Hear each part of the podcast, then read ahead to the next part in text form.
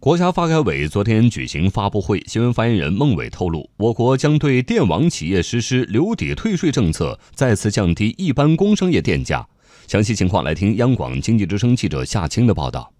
国家发改委新闻发言人孟伟首先介绍了四月份宏观经济运行数据。整体来看，四月份经济运行延续了稳中向好的态势。为了清费减负，发改委表示将对电网企业实施留抵退税政策。再次降低一般工商业电价，结合增值税税率降低一个百分点，对电网企业实施留抵退税政策，再次降低一般工商业电价，涉及降价金额约二百六十一亿元，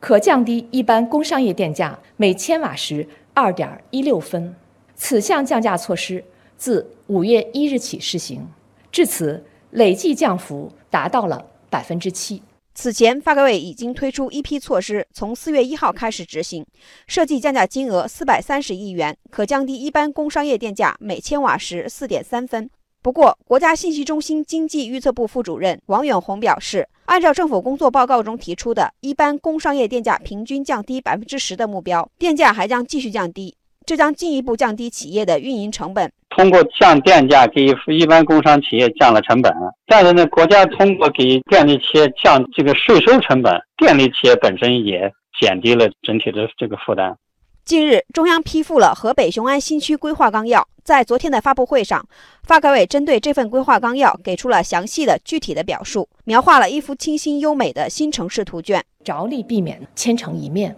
新区呢，将严格控制。建筑高度不会到处是水泥森林和玻璃幕墙，整个城市的设计上呢是坚持中西合璧、古今交融，以中为主，依托白洋淀清新优美的生态环境，利用城镇周边开阔自然的田野风光，随行就市，平原建成，塑造中华风范、电博风光和创新风尚的新的城市风貌。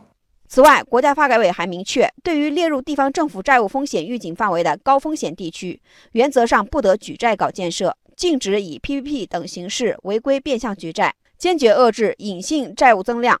针对社会信用体系建设进展情况，发改委表示，已经累计签署三十六个联合奖惩备忘录，在法院执行、税收征管、安全生产等多领域持续发布更新红黑名单。相关红黑名单信息已经通过信用中国网站向社会公开。目前累计对一百二十三家黑名单企业采取企业境外发债申请不予备案登记、取消粮食、棉花进口关税配额等联合惩戒措施，申请项目涉及资金约一百五十亿元。